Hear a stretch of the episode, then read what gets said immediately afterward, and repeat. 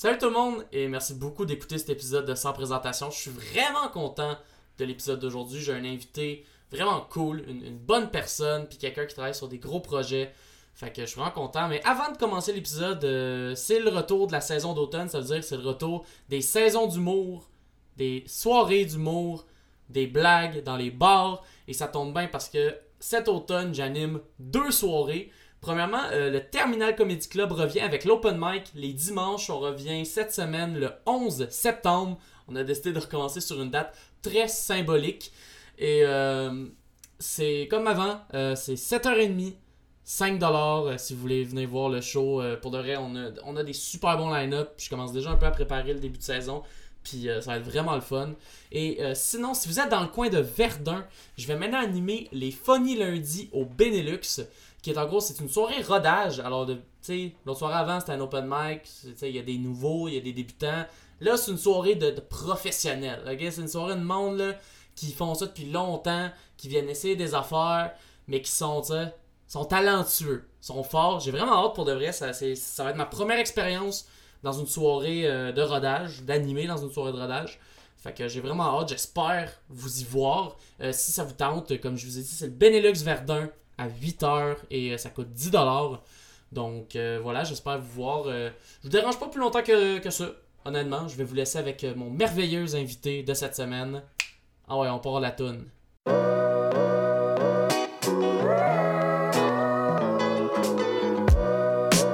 Nice. Euh, encore une fois, merci beaucoup Ben, merci de de l'invitation. venir sur le show parce que là, en ce moment, tu dois être euh, extrêmement occupé. Euh... ouais, ouais, quand même pas mal.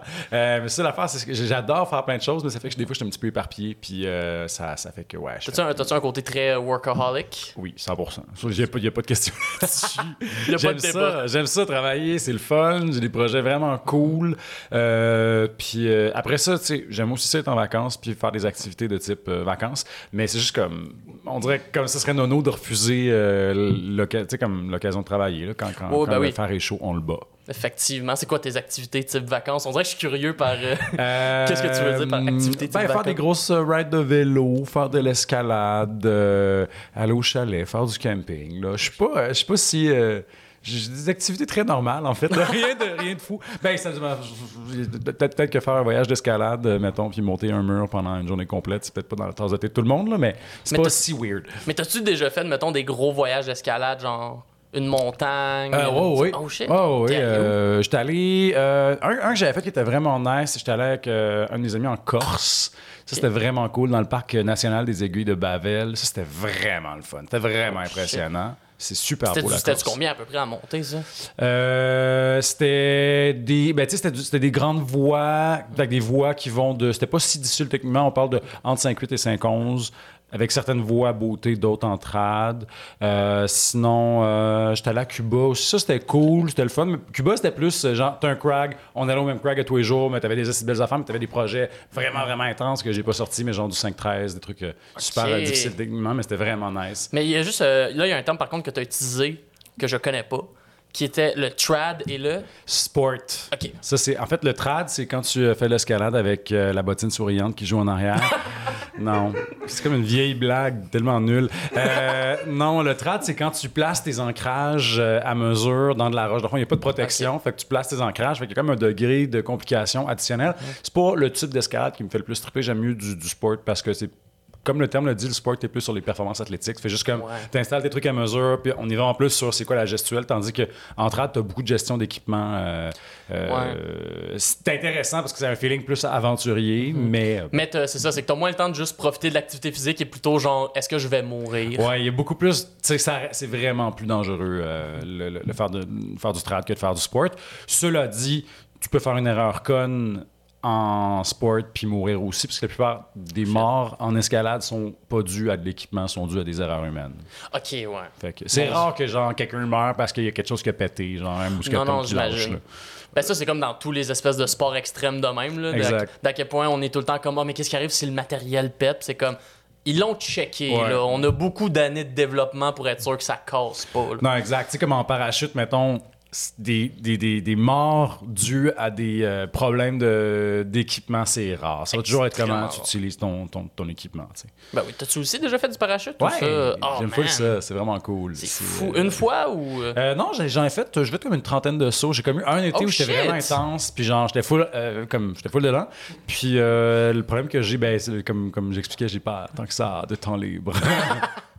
fait que je fais des choix là. Je comprends. Ouais. Ben ouais, Ouais. puis le parachute, c'est quand même demandant. C'est demandant, puis tu sais, euh, quand t'habites pas proche du, du centre, c'est comme c'est de la route aussi, faut que tu sais, puis c'est des euh, c'est des grosses journées, fait que, mais tu sais, des fois, je vois des fois, je vois, genre, en fait, je fais les sauts qu'il faut pour garder ma, ma, ma, certificat, ma certification Ok. up to date, puis je vais de temps en temps. Fait que toi, donc, techniquement, tu peux sauter tout seul, t'es certifié. Waouh, c'est pas si compliqué que ça. Honnêtement, moi, j'ai été étonné à quel point c'est facile de se faire certifier en parachute. C'est que c'est quoi exactement que t'as besoin? Ça prend neuf sauts. Euh, Oh shit, ok, pas- tu fais pas un saut, un saut en tandem. Après ça, tu fais neuf sauts. Euh, dans le fond, les premiers sauts, je me rappelle plus de l'ordre exact, mais je pense que les trois premiers sauts, euh, ou les quatre premiers sauts, tu es accompagné. en fait, au début, tu es accompagné par deux personnes. Après ça, tu es accompagné par une personne qui qui sont pas t'es pas en tandem là t'es vraiment toute seule mais ils sont accrochés genre ils, ils vont sauter avec toi puis ils vont t'entourer puis t'expliquer les affaires Puis descendant. eux, ils ont l'expérience d'aller te pogner s'il y a de quoi qui marche Ouais. pas. là. Puis euh, après ça, à partir du, je crois, le cinquième ou le sixième, tu fais des sauts seul. Wow! Puis euh, c'est quand même spécial. Honnêtement, moi, rendu à mon cinquième saut, j'étais comme, voir que je m'en vais déjà faire ça tout seul, Ouais. ça a comme pas de sens. C'était quoi le thrill la première fois que t'es dans l'avion, puis que là, t'es comme, ok, ce saut-là, y a personne avec moi. Là? Euh, je t'avoue que je me souviens pas, je me rappelle juste que ça me picotait beaucoup des dents. C'était vraiment juste, c'était comme genre, Ah, euh, je suis venu bien mou des jambes. Mais à un moment donné, tu le fais, puis la, la sensation est tellement grisante de, de, de- de la chute libre qu'à un moment donné, t'es juste comme, tu le vis. Une fois, une fois que t'as sauté, t'es juste comme. Aussi, t'as tellement de choses à faire, t'as tellement de choses Ouais. à penser, t'as vraiment une séquence. Quand tu fais un show en, en- en parachute, c'est que tu te fais un plan mental de je fais ça, je fais ça, je fais ça. Fait que dans l'avion, t'es avec ton instructeur, puis il est comme OK, fait que là, qu'est-ce que tu fais, Jean-Philippe? Comment? Puis c'est pas. Des fois, il te dit même pas euh, quoi faire, est comme qu'est-ce que tu veux faire? Ouais. Fait que là, je suis comme OK, je vais sortir face. euh, je vais faire un flip.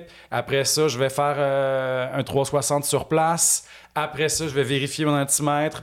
Je descends jusqu'à 5000. J'ouvre. Puis là, après ça, je vais faire mon, attira- mon atterrissage dans cette direction-là parce qu'aujourd'hui, le vent, il est de même, tout ça. Puis au début aussi, quand tu fais tes premiers sauts dans ta formation, même quand tu es tout seul, tu as, une radio. Puis quand tu arrives pour atterrir, tu as quelqu'un en bas qui est comme OK, oriente-toi comme ça. Parfait. Fait Puis qu'ils quand ils comment donnent un peu des indications, ils Oh, te laissent pas free for all. là. Non, non, c'est ça, t'es vraiment encadré.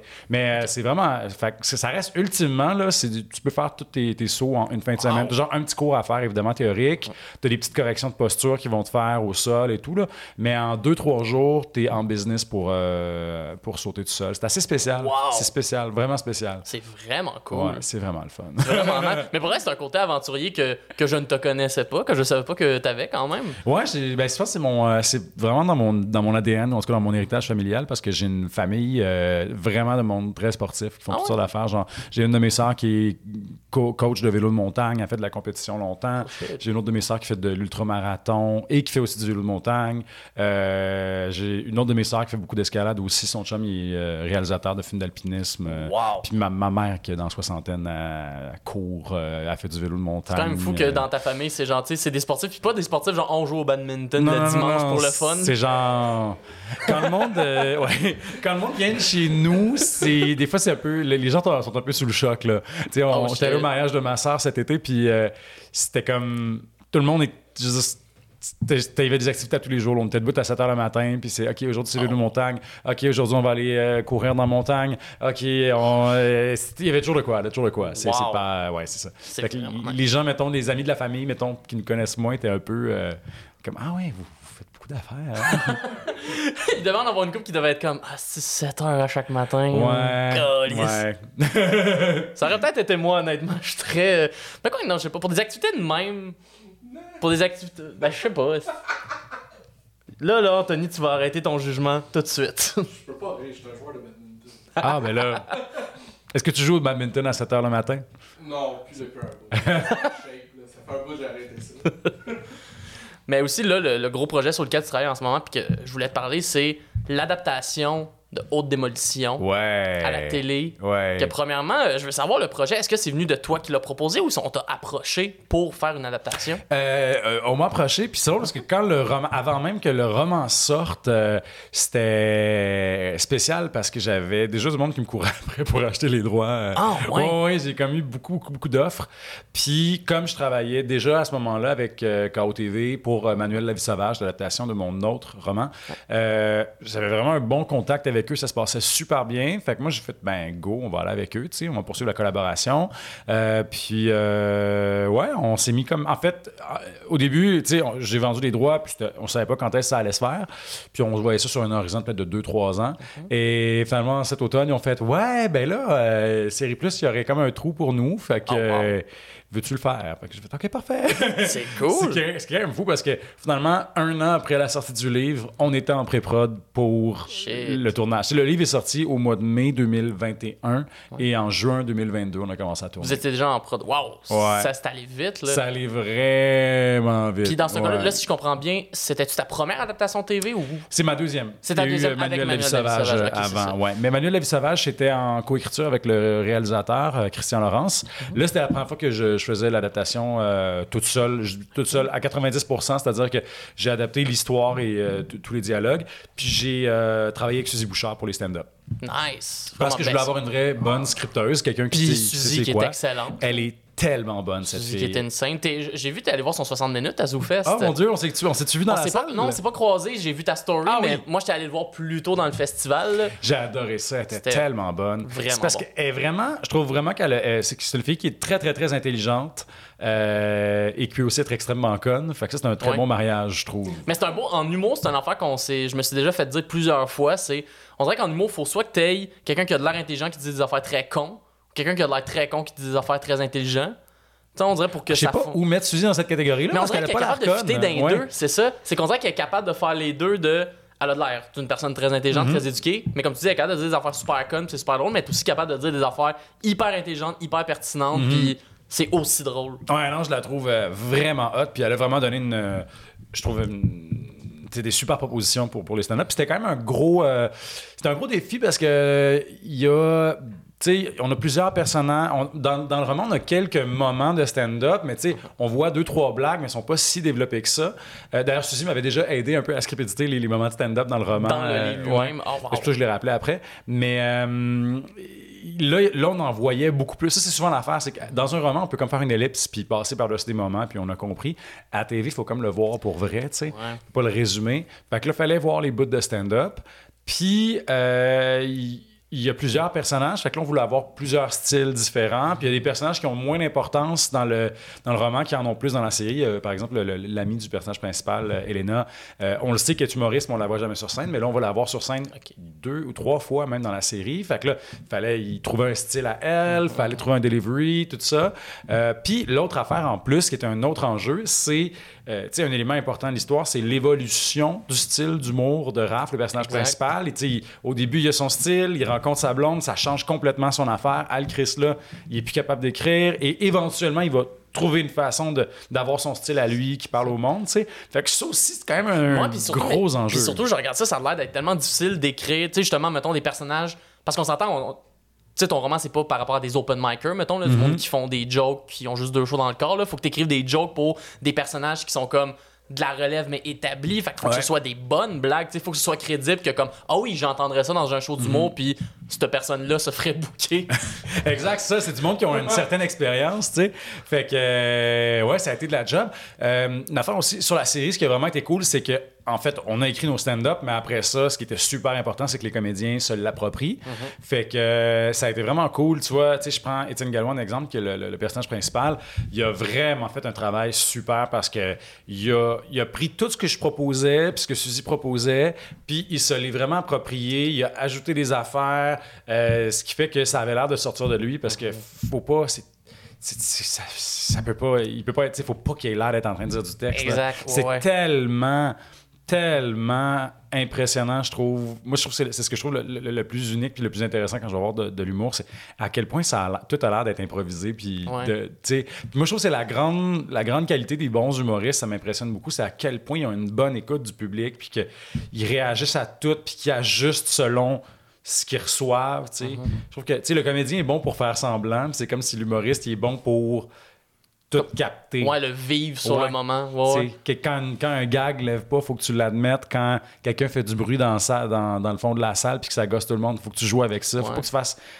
Faut pas que tu te mettes dans, une- dans, dans un monde séparé. Non, moi, ça, ça m'impressionne il faut beaucoup. que tu le vives vraiment parce qu'on en voit des fois du monde là, que c'est comme Ah, euh, je sais qu'il faut que j'accueille ça. Fait que là, mais même ça, ça sonne mécanique. Tu sais, il y en a des fois qu'ils vont accuser quelque chose dans la salle, mais c'est comme Ah, ça, tu l'as t'as déjà vu quelqu'un le faire. Puis tu le répètes. C'est vraiment non, non, faut que tu le vives, faut que tu le fasses à ta manière. Que ce soit sincère, c'est ça qui est fou. ouais. Je trouve que c'est le- le- Je pense que c'est Louise Richer qui m'avait, qui m'avait parlé de ça. Un moment donné, je l'avais interviewé justement pour un, un article que j'écrivais. Puis elle était comme, elle- elle- comme tu peux pas mentir au public. Ils vont le voir. Il faut que tu sois 100% transparent. Puis ça, ça demande. Ça demande euh, beaucoup de skill et à la fois aussi beaucoup de laisser aller. c'est, comme, Vraiment. c'est comme deux affaires qui vont pas nécessairement ensemble. C'est vrai. Puis ce qui est fou dans le monde, justement, de la scène, où est-ce que d'habitude, tu sais, le transparent, on dirait que t'as moins à l'avoir. Comme comédien, tu joues un rôle, tu joues un personnage. Non, puis même euh, des fois, faut comme t'es, ben, t'es pas mal mieux de faire abstraction du public, ça va t'aider dans beaucoup de cas, tu sais. Ouais, t'en as-tu déjà vécu euh, en tant qu'acteur des, des gigs vraiment rough?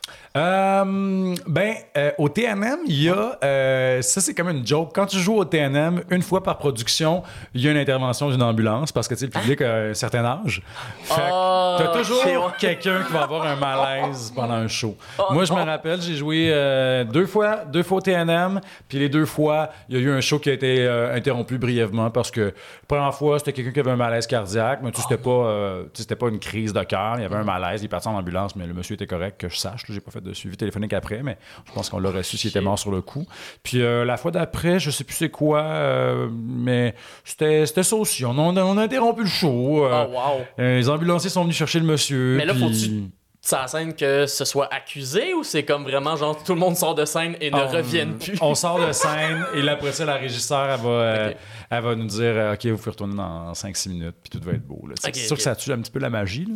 Ben, c'est sûr qu'à un moment donné, c'est comme, Hey, ce changement de costume-là, il est long, hein? Ah, ça, là. il passe un petit moment. Ouais, fait que c'est comme drôle. Moi, je, moi, je savais pas. C'est comme la deuxième fois que ça m'est arrivé, c'est vraiment quelqu'un qui m'a dit Ouais, mais ça, ça arrive à, à chaque show. Oh, wow. Ben, tu sais, pas, pas à chaque soir, mais Non, non. à chaque, mettons, 2-3 mois de représentation. Sur ces 2-3 mois-là, c'est sûr que t'as une fois que t'interromps. Je euh. Oh, wow. Ouais, fait mais après ça, tu sais, après ça, c'est arrivé. Moi, j'ai euh, jamais fait de théâtre euh, jeunesse. J'ai déjà joué des représentations scolaires, mettons, de shows adultes devant des, des jeunes, mais pas tant que ça. Mais j'ai souvenir d'une fois une, une pièce dans laquelle je jouais où euh, ma partenaire devait euh, se mettre en brassière à un moment. Puis Ah, puis là, se mettre en brassière devant des jeunes. mais le show avait tellement mal commencé parce que les, les kids étaient tellement horny qu'à chaque fois qu'il y avait une fille qui rentrait, c'était comme s'ils devenaient complètement dingues. Oh, ils non. sifflaient, puis tout ça. Puis t'avais juste une fille où tout ce qu'elle Oh. faisait, c'était rentrer. Là. Elle, était, elle était très belle, elle était bien, bien habillée, elle avait une belle jupe, des beaux talons hauts, un beau blouson. C'était comme un peu 90s, là, tu sais, euh, la belle fille 90s. Là. Ouais, elle était super belle, mais euh, elle rentrait, puis c'était comme, elle se faisait siffler, c'était comme, puis il y avait des, comme des gros commentaires euh, cochons. Puis, euh, fait que, bref, la- l'autre l'autre fille a juste fait, elle faisait sa scène où d'habitude, elle se serait mise en, en, en brassière, puis elle a juste pas enlevé son chandail. Puis euh, quand elle est sortie, elle est comme, je suis désolé, mais là, j'allais. Ben à, à voir que c'était quoi le mot dans la salle, c'était pas vrai que j'allais m'imposer. C'est normal, c'est correct. On l'accepte. Fait que, euh, ouais, c'est euh, c'est carré, mais c'est des- c'est c'est vraiment des worst case scénarios parce que au théâtre, quand même, les gens ont tendance à, à avoir un certain décorum, qui est à des fois à être un peu plate. Euh, ça, on n'aura pas de heckle comme dans un comedy club. ça. Mais ça, c'est en vrai que je trouve euh, impressionnant parce que ben, moi, justement, je connais très peu du monde du théâtre, à part genre mes amis qui ont fait des écoles de théâtre puis qui me racontent à quel point c'était l'enfer sur Terre. puis, euh, mais je me demande justement, comme acteur, comment tu fais partie de l'humour? C'est simple, le, le- le feedback, c'est vraiment. C'est le rire. Si ça rit, ça se passe bien. Mais comment, comme acteur, toi, tu vis ça, le feedback de comme, ah, en ce moment, ça se passe bien, ça se passe pas bien. Tu le sais tellement pas. C'est ça, hein? Puis des fois, tu sors de scène, t'es comme, mon Dieu, que c'était bon. Puis là, le metteur en scène était dans la salle ce soir-là, puis il vient te voir, puis il est comme, Hi, vous étiez vraiment à côté de la plaque à soir. Oh, non. Ah, ouais. C'est comme weird parce qu'il y a des fois où t'es comme, ah ouais, mon ressenti est bon, je pense que je suis capable de gager si je suis bon. Puis il y a d'autres fois où t'es comme, ah non, finalement, je suis complètement à côté de la plaque. Puis y a des, moi, ça m'est déjà arrivé, là, des, soit des, souvent en audition, mais dans des shows aussi, faire comme, oh mon Dieu, je me sens pas sur mon X à soir, ça, c'était pas bon le show. Puis finalement, justement, le metteur en scène ou la régisseur sont comme, waouh! Puis moi, des, des auditions où, je- en fait, la plupart du temps, quand je sors d'une audition, puis que je suis comme, hey, ça a crissement bien été, c'est pour moi, je l'ai pas. Oh non. Puis toutes les fois que j'ai décroché des affaires, ou presque, je suis comme, ah, pff, mon Dieu, que c'était nul, c'est n'importe quoi. Puis après, on dit, hey, c'était vraiment bon ton audition. Fait, on dirait qu'on le sait pas. C'est comme, ça que tu t'es senti quand t'as fait l'audition pour Willy dans Mouvement de Luxe? Ah! Ben, Parce j'ai pas auditionné ça. Je voulais parler de Willy. Excuse, Ah, là, là, ça fait plaisir. Je l'ai plugué crowbar, mais je voulais parler de Willy dans Mouvement de Luxe. Je l'adore. C'est un incroyable le personnage. Ouais. Ben justement, quand euh, ils t'ont approché pour le faire, parce que ça t'a pas auditionné, ils ont fait on veut toi pour faire sa voix. Quand ils t'ont approché, est-ce qu'il y avait déjà à peu près l'identité, la personnalité du personnage ou c'est un peu toi qui as aidé à la construire? Ben, en fait, c'est drôle parce que le, le créateur du show, euh, Matthew Enfield, c'est mon ami. Fait c'est pour ça que été, je me suis avancé sur le projet. Mais il a un peu bâti le personnage à partir de ma personnalité. Oh, wow! c'est quoi, de- c'est quoi de Willy qu'il y a chez toi? Euh, ben, un genre de, de candeur un peu niaiseuse, euh, une certaine euh, hyperactivité, euh, des folies de grandeur. Tu sais, c'est un, gars qui est, qui est très motivé, qui a beaucoup d'énergie, mais pas toujours un plan d'exécution Ouais. extrêmement élaboré, ce qui fait que ça donne des mauvaises surprises. Des fois, il peut être un petit peu gossant. Il, il- il- il est comme un peu... Il est, ouais, il est un petit peu nono. euh, il, est too much un petit peu. Il est excessif. Il y a un excès d'enthousiasme aussi. Fait quoi, tout ça, c'est parti de moi. Euh, c'est comme le gars qui est... Ouais, c'est ça. Tu sais, comme le- le- la réplique que je sortais tout le temps pour... euh, comme résumer le personnage, c'est quand il, il, se- il se taille un sourire de Joker avec un couteau, puis qu'il se met à rire comme un fou, puis qu'il est comme « Ah, je suis tellement spontané! » C'est moi, ça. Puis, est-ce que ça a été ta première expérience de voice acting à ce moment-là? Euh, non, parce que j'avais déjà une bonne expérience en doublage. J'ai commencé, euh, quand j'ai fini l'école de théâtre, dans le fond, en 2009, je me suis rapidement mis à faire du doublage, de la voix, tout ça. J'ai fait des, euh, des voix aussi pour des jeux vidéo. Euh, fait que, ouais, c'était quelque chose que j'avais... Puis, tu sais, je faisais plus des, des, du, du doublage, rarement du voice acting original. J'en ai fait un peu pour des jeux vidéo, tout ça. Mais euh, j'ai- j'étais quand même déjà habitué avec ce médium-là. Euh, j'avais fait des cartoons aussi avant, tout Ah, ça. Fait que cool. j'ai- j'avais de l'expérience là-dedans. Puis euh, j'aime vraiment ça parce que c'est un médium où on a beaucoup de liberté, là, vraiment plus. Puis et, et à la fois moi comme interprète, mais au niveau de la réalisation aussi, c'est que tu peux tellement faire des affaires. Ben oui. C'est qu'en fait, c'est comme ton budget devient pratiquement infini parce que tu peux faire n'importe quoi. là. Exact. Je veux dire, on a un, dans le mouvement de luxe, a décidé qu'il y avait un personnage qui était un vagin volant, euh, narré par euh, Guylaine Tremblay. Tu sais, C'est comme ça n'a pas de sens. Là. C'était insane. C'était ins- Mouvement de luxe, là, c'est tellement épais. Un, j'étais un peu triste là, que ça ait arrêté, mais en même temps, on dirait que c'est le genre d'œuvre que tu te dis Ah, c'est mieux que ça close. Ouais, absolument. Ben, Mathieu avait des projets quand même. euh, Ouais. Il avait été question de, de, de finir par faire euh, des 22 minutes. Euh, Je sais qu'il y avait, il y avait eu des discussions avec les tunes, tout ça. Mais euh, le truc qu'on qu'on n'estime pas nécessairement, c'est que ça coûte vraiment cher faire du, euh, du stop motion. Je dis qu'on a un budget à l'infini. C'est vrai, maintenant ça ne l'est pas. À une certaine Mais, limite. Ouais. mais en fait, c'est non, non, mais les affaires qui coûtent le plus cher, des fois, c'est les, les plus niaiseux. Mm. Genre, oui, évidemment, bâtir les bonhommes et tout ça, puis les décors, ça coûte de l'argent, mais tu sais, euh, juste faire un petit, des petits mouvements anodins. Genre, il y avait un mouvement où il y a euh, Marie-Claude Perron, euh, un- un- probablement mon personnage préféré dans la distribution. elle fait juste comme tourner sur elle-même, puis jouer avec sa jupe, puis flatter sa jupe. Puis ça, ça avait été apparemment deux jours de travail parce que juste comme faire bouger le bras, parce que c'est Oh, anim- ce qu'ils font, c'est du frame par frame. Ouais, c'est ça. Normalement, du, du cinéma, c'est euh, 24 images par seconde. Quand c'est de l'animation comme ça, on, on réduit à 12. Puis l'œil, si on veut, remplit la, la- la différence. là, ça- Oh. c'est- L'illusion fonctionne. Fait que ça veut dire que pour chaque seconde de contenu, on a pris 12 photos. Oh, Donc, shit. Euh, des fois, tu sais, évidemment, on va pas nécessairement bouger à chaque fois, mais souvent, ça veut dire que c'est tu prends une photo, tu, tu bouges légèrement, tu prends une autre photo, tu rebouges. Fait que c'est un travail de moine, là, c'est des mois et des mois de tournage, mais ça donne un résultat que moi je trouvais vraiment intéressant, Ouais. euh, unique, qu'on voit pas vraiment ailleurs. Mais moi, je me rappelle, c'est ça qui, qui m'avait vraiment impressionné de la web série au début. là, C'était le fait que, déjà, l'humour qui était particulier, tu sais, l'humour qui était très rapide, hyper Suzy absurde. Bouchard, d'ailleurs, était scripteuse là-dessus. Suzy- Elle, elle est partout! Elle, Elle est partout. est partout! Elle peut-tu arrêter d'être bonne de même, Calis? On le veut pas, moi je veux qu'elle Ben continue. non, je sais. 100%. S'il vous plaît, arrête pas. non, pour de vrai. Mais, euh, mais surtout, c'est ça, l'esthétique, que t'avais comme les personnages que tu sentais que c'était du vrai, que tu sentais que c'était du vrai matériel, puis Ouais. après les yeux, puis la bouche qui était. Kevin Animé et Kevin ensuite. Oh!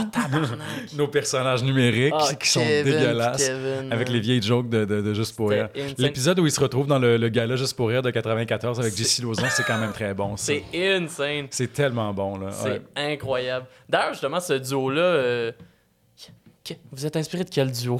Je sais pas d'où ça vient. Ça, j'étais pas dans la pièce quand ils ont eu les, les meetings de contenu pour ça. Mais je sais que l'idée, c'était. Il y avait tellement un. Oh mon dieu. Il y, a un, il y a un animal qui est Ouais, dans on est comme en train de se faire euh, cambrioler ouais, pendant le podcast. C'est pas grave. Euh, mais je- je- je- c'était, on était tellement dans un degré d'humour absurde où le- je sais que la démarche a été de faire les jokes, les, les- des jokes tellement plates Ben oui. qu'elles en deviennent drôles. Puis euh, c'était comme. Parce que tu sais, c'est ça, c'était- c'est quelque chose. tu sais, C'est un niveau d'humour, pour ceux qui l'ont pas écouté, c'est, c'est un niveau d'humour qui est. Je veux dire, proche des appendices, mais en même temps, non, plus méchant Ouais. plus puis peut-être encore plus weird que les appendices. Non, peut-être. J'ai comme une apparence de réalisme dans mouvement de luxe, mais après ça, on vient comme casser les situations. Ben ça, c'est qu'on dirait que Mouvement de Luxe joue beaucoup avec le, le méta, Ouais. les, les référents, puis surtout... Tu sais, je pense pour ça, ben, mettons, que la joke de JC Lozon est autant drôle. Parce que pour, mettons, un public pas, à- tu sais, je sais pas, qui, qui est pas dans le milieu de l'humour, c'est juste fucking drôle voir deux bonhommes en 3D qui tombent dans un vrai gala juste pour rire. Mais en plus, quand t'as le layer que c'est dans un gala avec JC Lozon, c'est comme, oh, Ah, c'est tellement cringe, là. J'ai fait des recherches récemment sur J.C. Lauzon. euh, il, il fait des spectacles de musique euh, engagés. euh, Ah ouais? il, il a été candidat pour le Parti vert. Il, il vit Ah. ses affaires, là. Il vit ses Ben ouais. affaires. Si ça tourne sur du parti vert, c'est- ça vaut le détour. Ah, C'est du bonbon. C'est cringe. Ah, Ah, ouais, ouais. Parfait. Je dirais, vous pesez sur pause maintenant. Vous allez vous allez écouter. chercher la toune et vous revenez dans 5 minutes. Exactement. Vous allez avoir vécu de quoi, ça vaut à peine. C'est rare qu'il faut dire aux gens de peser sur pause sur le podcast, mais là, je pense que c'est un moment de Ça vaut la là. Pour, pour la toune du Parti vert de ouais. Lozon, je pense qu'on peut se. Pour revenir un peu euh, sur euh, Haute Démolition, sur euh, l'adaptation, Yeah. là, ça a été quoi les plus grosses différences que toi t'as perçues entre quand il a fallu que tu adaptes manuel, puis là maintenant adapté Haute Démolition? Euh, Manuel, euh, c'est un roman qui est beaucoup plus une machine. euh, euh, c'est très cause-effet, cause-effet, cause-effet. Ça avance. Il y a vraiment une, quête qui propulse le personnage. Euh, dans Haute Démolition, il y a moins ça. C'est moins. Tu sais, on n'est pas dans, la grande quête. C'est, c'est, plus subtil. Dans l'évolution des personnages. Fait que c'était très différent. Euh, Puis aussi, le, le- le- Manuel La Vie Sauvage, c'est quand même la narration est plus simple que dans Haute Démolition. Tu sais, c'est, c'est narré à la première personne, mais c'est un gars qui raconte son histoire. Dans Haute Démolition, il y avait tout le dispositif narratif qui est vraiment euh, compliqué à transposer à l'écran parce que là, on est dans un récit à la deuxième personne au futur. On annonce ce qui va se passer. Ouais, c'est ça qu'on raconte, genre, si ça arrive, voici tout ce qui va en découler. Exactement. Euh, fait que je me suis posé beaucoup de questions là-dessus. Puis finalement, euh, j'ai j'ai décidé d'aller vers le plus simple. Je me suis comme débarrassé de ce procédé-là parce que ça marchait bien à, à l'écrit. À l'écran, ça marchait moins bien. Pour moi, en tout cas, j'ai pas trouvé la façon de le faire. Fait que je me suis dit, je vais essayer des simples. Je vais raconter l'histoire de ces deux personnages-là. L'autre chose aussi, c'est que dans le roman, j'avais comme fait le choix de euh, raconter l'histoire par Laurie, par la bouche de Laurie, oui, mais on n'a pas tant que ça son point de vue, ultimement. C'est comme si elle sert quasiment juste à mettre en valeur l'ego de, de Raph, le personnage principal. On ne sait pas ce qui a fait vibrer elle, on ne sait pas comme c'est Elle est quoi plus son comme une observatrice des événements, alors que techniquement, ben, c'est une actrice à 110%. Exact. Je veux être impliquée dans la relation Ouais. qui crée toute cette histoire-là. Puis, moi, j'avais fait ça parce que je voulais comme. C'était pour, pour moi une autre façon de montrer que l'ego de Raph prend tellement de place qu'il n'est même pas capable de voir ou de demander ou de s'intéresser à son point de vue à elle. Tu sais, il est juste en train de. de- c'est, c'est son histoire à lui. Puis quand il se fait crisser là, il ne comprend pas pourquoi parce qu'il n'a pas vu les signes avant-coureurs. Puis après ça, c'est tout le temps elle. Puis là, l'exercice que j'ai fait dans l'adaptation, ça a été de, euh, de faire OK, ben là, si, mettons, on essaie de regarder les deux côtés de la médaille, ça donne quoi? Puis c'est vraiment intéressant parce que tout d'un coup, on a tout une- un autre pan de l'histoire qui, euh, qui s'ouvre. On a accès à, à elle, qui, comme, comment est-ce qu'elle vit ça? Puis quand on a lu, on a la- maintenant on aurait la version de ce qu'on vient de lire C'est ça. de la personne. qui- Ben en fait, c'est, ouais, c'est le fun parce qu'on on ouvre. Au final, c'est pas juste une adaptation de comme, hey, on a mis le livre à l'écran, on, fin- on, on dirait qu'on on étend l'univers un peu de cette histoire Absolument. De Ouais, faire c'est comme, le- le- OK, le- on voit d'autres poins de vue.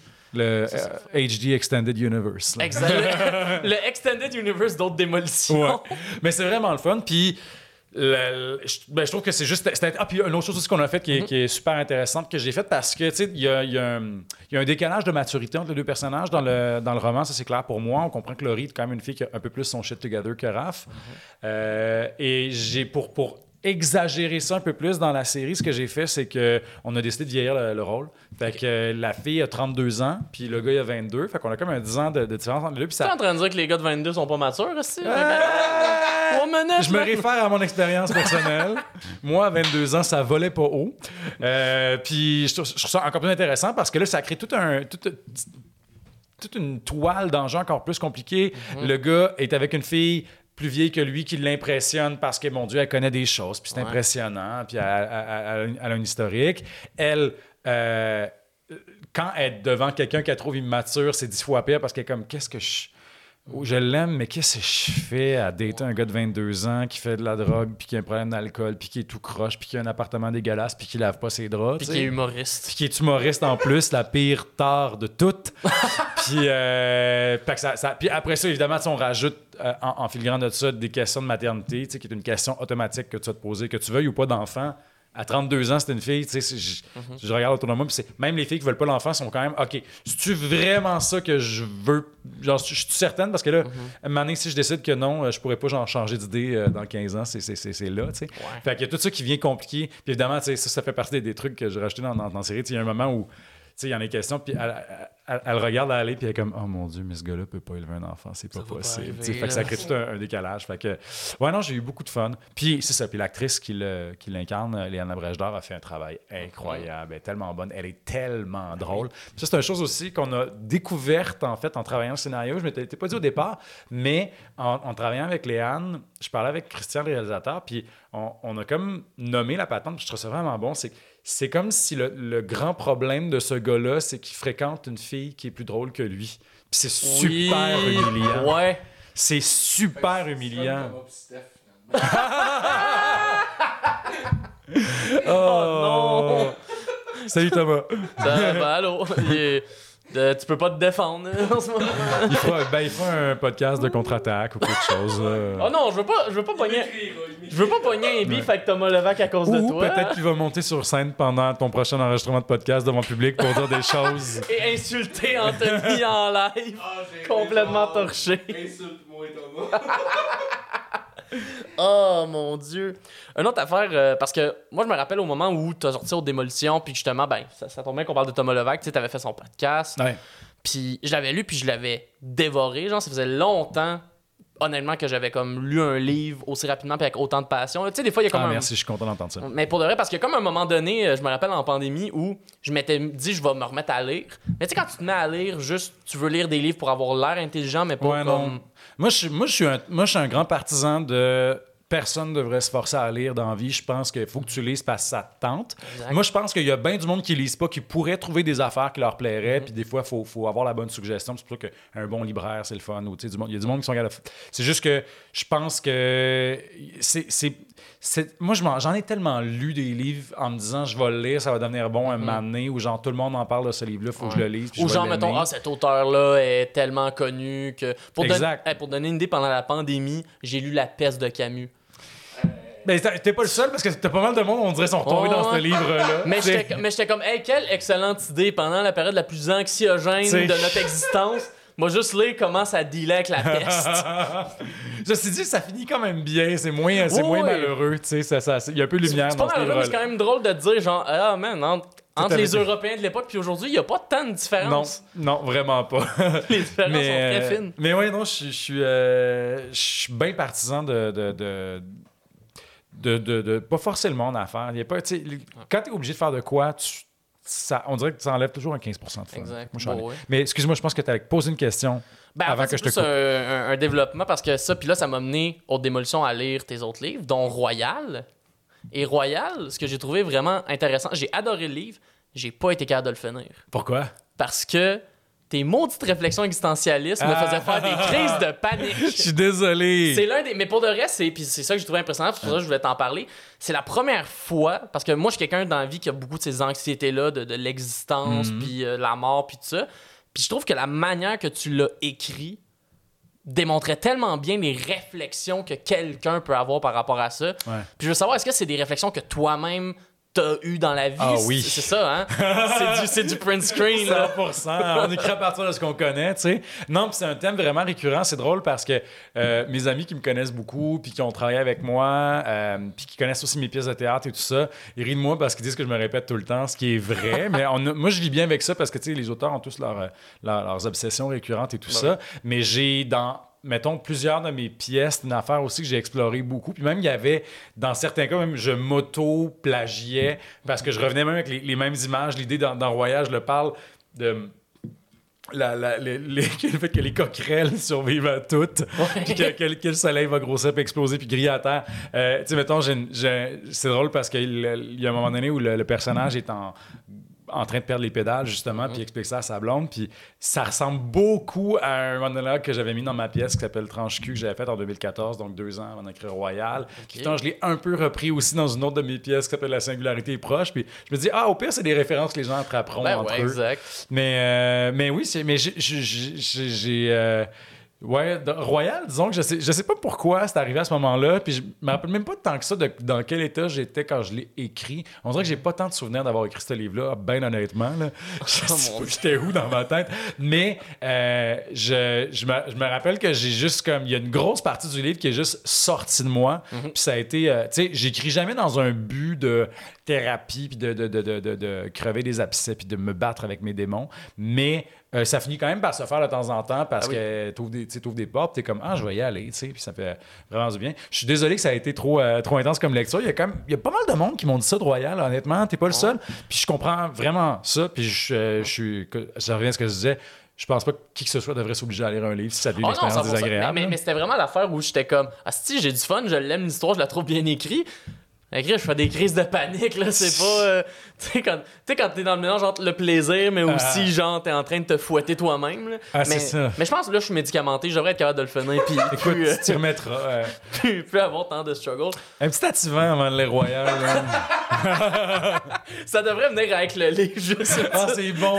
Le ticket, sais, emballé. Là, c'est- Maintenant, attivant gratuit avec la Puis donne les chapitres où ça, se- Ah, ça se c'est met à. Ah aller oui. vraiment deep. Enlève une heure avant. Ça va kick in, tu vas être bien. C'est drôle parce que j'ai euh, j'ai été euh, pas mal malade. Je pense que j'en- j'en j'en- ai parlé un peu euh, quelques fois dans d'autres entrevues, mais j'étais pas mal euh, malade au début de la pandémie. Puis euh, toutes ces, affaires-là sont comme ressorties parce que t'es comme yo, je vais mourir. Finalement, c'était une bactérie de chat, puis j'étais même pas du tout proche de l'article de la mort, mais je pensais que j'avais un cancer. Puis il y a quand même plein de médecins qui me disaient ouais, t'as un lymphome, ça va mal. Puis on était certain que c'était ça. Puis euh, je me suis mis à. à- J'ai jamais fait ça, mettons, comme les, les crises d'an- d'angoisse que je décris dans Royal. Ouais. Ça, par contre, je les ai- j'ai jamais vécu des trucs de même. Moi, je suis un gars. euh, euh, je- peux avoir des tendances dépressives, mais pas anxieuses du tout. J'ai jamais eu ça. Vraiment pas, sauf une fois quand j'ai bu 16 cafés. Mais euh, c'est une autre histoire. Je pensais ça. que j'allais mourir écrasé par un train. J'étais pas du tout proche d'un train. Puis euh, après ça, j'ai réalisé que j'avais vu 16 cafés. Fait que je suis comme, ah, c'est peut-être pour ça. a un petit lien. J'avais 16 ans, écoute, une autre époque. Mais, euh, tu sais, pour dire que je, hum, je, je, je me suis mis pour la première fois à faire des crises de- d'angoisse quand je pensais que j'allais mourir. Puis j'avais des activants. Ah, Puis, j'en voulais pas. C'était mon, c'était mon médecin qui a dit Je pense vraiment que Ben, tu devrais en même en temps, prendre au cas où. Juste, Ben puis comme je te le prescris, au pire, tu ne prendras pas. Puis ce sera ça.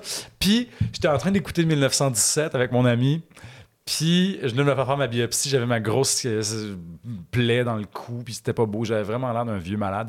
Puis euh, et là, on écoute 1917. Puis là, donné, euh, qui est un film qui se passe dans la Première Guerre mondiale, pour les gens qui ne le connaissent pas. Puis euh, le gars, il, bon, il s'enfuit. il faut qu'il porte une lettre. Puis c'est un gros projet. Là, ça va mal. Il y a une grosse journée. Il y a une bien grosse journée. Grosse journée de Première Une Guerre mondiale. grosse journée, là. Ah.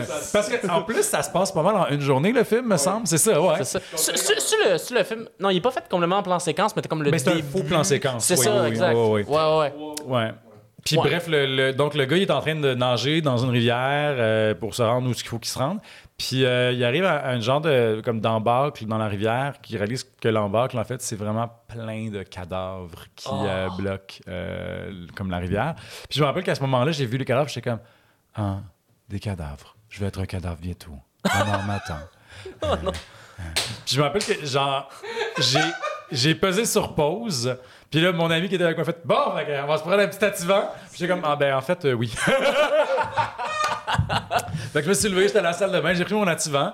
On a jasé un petit 10 minutes. Puis j'ai dit Hey, je pense qu'on peut repartir le film. Puis après ça, je me suis assis, j'ai reparti le film. Puis j'étais comme Ah, des cadavres. Des cadavres. C'est correct. Des cadavres. C'est étonnant à quel point. euh, je comprends pourquoi les gens peuvent, peuvent devenir accros à ça parce que, Mhm. mon Dieu, qu'il n'y en a pas de problème dans la vie quand tu prends un attivant. Là. Ah, Chris, non. Tout va bien.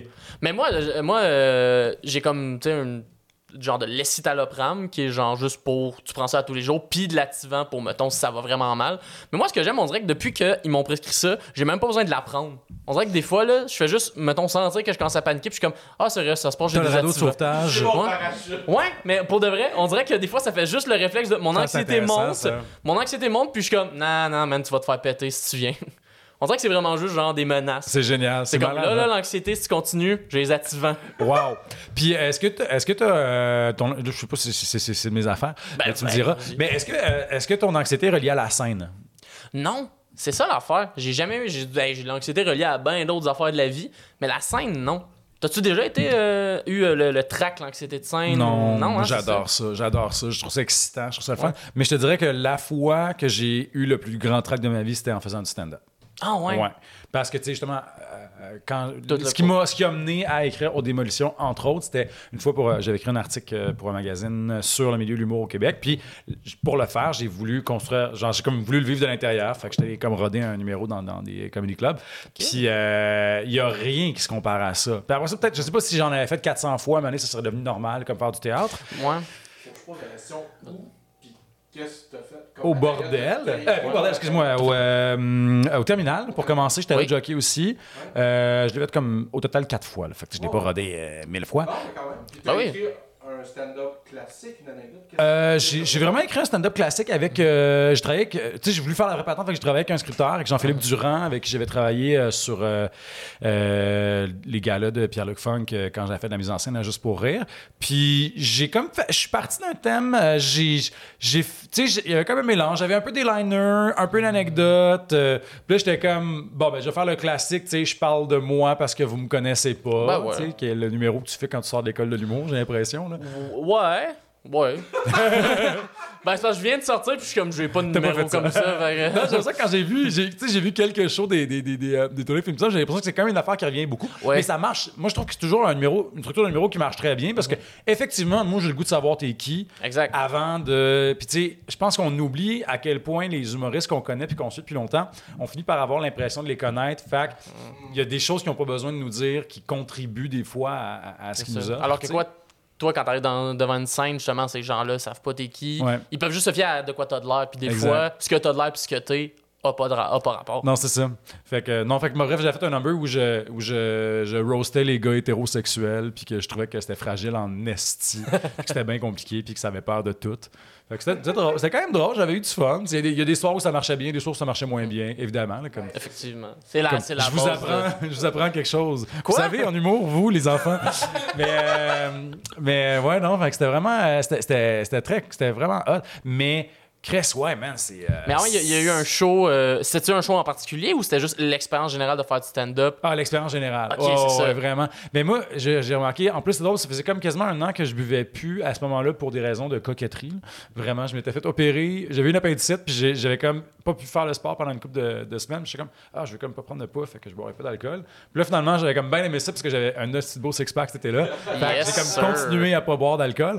Puis finalement, ce soir-là, j'ai j'ai fait, OK, ça va me prendre une bière. Comme un ouais. vrai humoriste. Mais c'est ça, mais le pire, c'est que j'ai- j'ai- c'est là que j'ai fait. Hey, mais je comprends que pour quelqu'un qui a des problèmes de consommation, ça va être impossible parce que monter sur scène à jeun, moi je l'avais beaucoup entendu de la part de musiciens, ça m'impressionnait beaucoup. Alors que moi, comme comédien, si je monte sur scène puis que j'ai bu un verre, un, ça peut peut-être aller, mais. euh, Moi, je me Ouais, déparler sur scène, ou des pas être sharp, puis ça marche pas. Moi, ça m'a toujours fasciné. En fait, j'aurais cru l'inverse. Que musicien, moi, j'ai l'impression que c'est tellement précis. Mais moi aussi! Mais, mais aussi, j'ai l'impression. Mais, mais, mais je pense. Mais, mais, mais je pense que peut-être la différence, c'est très technique, mais tu sais, mettons, un musicien qui maîtrise sa guitare, c'est presque un second réflexe, Ouais. genre. J'ai l'impression, si on parle de musicien professionnel, alors que, mettons, je peux comprendre qu'un comédien, tu sais, chaque, même si t'es un super bon comédien, chaque rôle est une nouvelle identité, un nouveau personnage, Ouais. un nouveau, tu une nouvelle voix que tu dois adopter, un nouveau corps que tu dois Oui, en jouer. fait, tu sais, le travail sur lequel tu te reposes, oui, tu as toute ton expérience, tout ça, mais ultimement, c'est juste ton 120 heures de répétition. tu Ce qui n'est pas tant que ça. C'est ça, c'est peut-être pour ça que, contrairement, mettons, justement, à quelqu'un qui fait de la musique, que lui, sa guitare, c'est presque rendu une extension de lui, puis que ses tunes, il est fait peut-être depuis un méchant bout. Ouais, j'avoue, tu sais. Moi, c'est tellement de la, magie, de la magie noire pour moi, la musique. Est-ce que je comprends Vraiment. pas? Je suis comme. J'aimerais ça, j'aimerais ça comprendre comment faire de la musique, là. C'est fou, raide. C'est C'est incroyable. tellement euh, quelque chose qui me dépasse. Mais ouais, non, ça m'a ça m'a vraiment fasciné à quel point euh, ça. Genre, tu sais, mettons, je l'ai senti moi-même, ce besoin-là de détente. euh, qui, tu sais, puis la, la pinte de bière, c'est juste parfait. C'est juste ce qu'il faut. Tu sais, moi, une pinte, c'est comme parfait. Fait que je fais, ouais, quelqu'un, mettons, que les humoristes sobres, là, tabarnak, props, parce que je sais pas comment vous faites. c'est comme. C'est. Wow, là. Mais moi, ce que j'ai remarqué par rapport à ça, avant, je faisais un peu comme tout le monde. là. C'était comme, ah, une bière gratuite, je vais prendre une bière avant le, avant le show. Maintenant, on dirait que je me suis donné un code de je veux plus boire avant le show, mais juste pour. Ben, first, pas que ça devienne béquille sur le long terme. Mais aussi, on dirait qu'il y a une partie de moi qui s'est dit, mon track, c'est ça qui va donner mon énergie. On dirait que moi, c'est ça, ça a été ça Ah, la logique. On dirait que je me suis dit, je veux pas. Puis autant que, mettons, à moins que je sois ultra fatigué, je veux pas pogner, mettons, euh, une boisson énergente ou un café avant de monter sur scène, comme je veux pas pogner de l'alcool. On dirait que je veux juste pas fucker mon niveau d'énergie pour que ça fasse genre, ah ben gars, le Guillaume qui rentre sur scène, c'est le Guillaume, c'est ce qui est. Fait que s'il y a pas assez d'énergie, ben on va juste travailler pour y en donner plus. S'il y en a trop, on va travailler pour y en donner moins. T'es très straight edge. Ben, euh, avant, avant le show, avant le show. Après, je me torche. Mais avant le show. Ah, c'est hot quand même. Et puis, euh, ça fait-tu longtemps que t'as comme pris cette décision-là? Ça doit faire peut-être un. deux, deux, trois. Je pense un peu avant la pandémie, là, parce que si je dis deux ans, c'est pendant la pandémie, c'est crissement pas héroïque. Il y, a pas- y a beaucoup de monde pour qui pas boire pendant la pandémie, c'était quand même c'est vrai, héroïque. c'est vrai. Oh mon dieu. Toi, ça, toi, ça s'est-tu. euh, Euh, Ça s'est-tu empiré ou. euh? Ben moi, en fait, c'est que j'ai- fait comme mes, euh, mes, mes- mes petits spectacles d'humour avant la pandémie. Fait que j'ai comme bu à ces moments-là, mais après ça, j'ai pas recommencé à boire non plus. Puis euh, quand j'ai eu ma maladie, ma, ma- ma- ma Oui. petite infection conne que le monde pensait que c'était un lymphome, euh, ça c'était juste au début de la pandémie. Oh. Puis là, j'ai fait, là, tabarnak, si je vais mourir. Si je peux mourir, on fait le party. c'est ça. J'étais allé au resto avec mes amis. Mon, j'étais allé à mon resto préféré qui est Elena dans, dans, dans Saint-Henri, qui est une pizzeria incroyable. Puis je me rappelle que j'ai, j'ai, j'ai dit. la serveuse est arrivée, puis elle est comme Est-ce que vous voulez boire quelque chose? Là, je suis comme Non, non, je bois pas. Puis. Hey, fuck off, esti, je vais mourir. J'ai vraiment le goût de boire une hostie de bonne bouteille.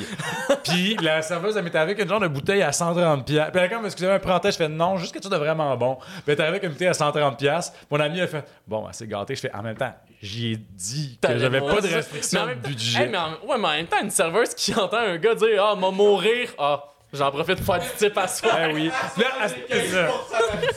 Puis à ce- à- à ce même souper-là, j'étais en train de dire à mes amis Bon, fait que là, tu sais, je sais que vous voulez avoir un enfant bientôt. Chez nous, c'est quand même assez grand. Je pourrais vous léguer mon condo. Oh mon Puis les autres étaient comme genre. euh, Mais c'est Malheureusement, ils n'ont pas hérité de mon condo. Ah, tristement. Ben, je veux dire, on est content. C'est qu'il n'avait pas hérité de ton compte. Ben, il y a peut-être du monde qui aurait été content qui hérite de mon condo. Fait que, je sais pas.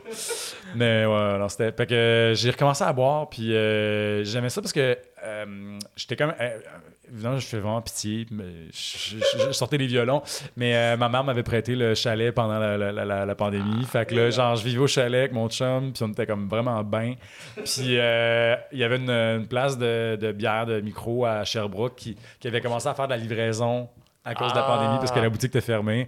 Fait que tous les, je pense que c'était genre tous les mercredis, on se faisait livrer une grosse caisse de dégustation de fou. toutes les ça. bières possibles et imaginables. Fait que nous autres, on, dégustait des Oh, affaires. mais mais je, hey, je comprends ce feeling-là pour de vrai. là. Surtout le feeling début de pandémie, PCU, euh, Ben oui.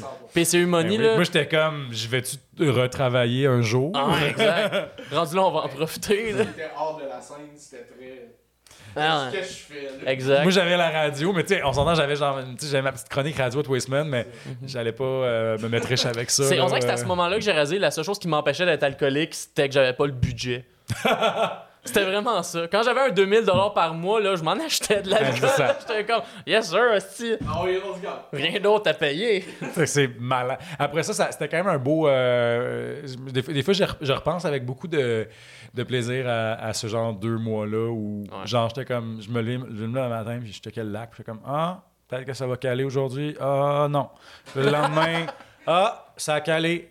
Ah, il y a un jet bleu. C'était comme. J'étais vraiment redevenu un homme de 67 ans euh, pendant deux mois. C'était super. J'ai une question. Tu sais, t'es au chalet, tu t'es chaud d'ail. T'es un auteur. Est-ce que ça a Mhm. aidé ce phénomène-là de l'auteur? Est-ce que t'es quelqu'un qui écrit souvent, régulièrement, t'es comme, tu te donnes un deux mois, t'écris ton livre, c'est là que t'as eu l'idée. Hey, bonne question. T'essaies-tu de voler ma job? Euh, c'est une très bonne question. C'est une très bonne question. oui. J'écris pas dans le vide. Quand je, je m'assois pour écrire, je- j'ai un projet euh, très, très, très, très clair en tête, puis je le fais. Fait que, euh, à ce moment, le pire, c'est qu'à ce moment-là, en fait, j'étais en train d'écrire parce que je travaillais sur Haute Démolition, début 2020. Ouais, je travaillais sur Haute Démolition. Fait que ça a quand même aidé parce que j'ai eu du calme, puis j'ai réussi à me. Euh, je sais qu'il y a des gens pour qui c'était très paralysant la pandémie, les auteurs. J'ai beaucoup de monde qui ont dit ça. Moi, j'aimais ça parce que j'avais beaucoup moins de distractions puis de bruit, puis ça m'a vraiment fait du bien.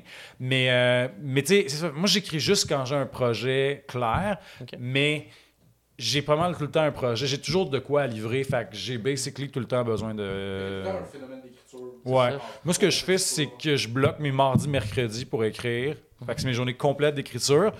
Puis le reste de la semaine, ben, quand j'ai des trous, je vais le faire. tu sais. Je sais qu'il y a- des gens qui sont comme pas qu'à d'écrire s'ils ont autre chose dans leur journée. Moi, je peux vraiment là, écrire deux heures, et aller faire une heure de doublage ou avoir un autre rendez-vous, puis après ça, reprendre en soirée. Grimper une montagne. montagne, euh, faire du vélo dans, dans la montagne après. Exact.